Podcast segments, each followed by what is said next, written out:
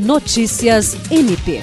A promotora de justiça Marcela Osório do Ministério Público do Estado do Acre foi designada para atuar como membra colaboradora da Corregedoria Nacional do Ministério Público, sem prejuízo de suas atribuições no MPAC. A designação foi realizada pelo conselheiro do Conselho Nacional do Ministério Público e corregedor nacional do MP, Oswaldo Dalbuquerque Lima Neto. Como membra colaboradora da Corregedoria Nacional do MP, a promotora de justiça contribuirá com iniciativas em desenvolvimento no âmbito do órgão.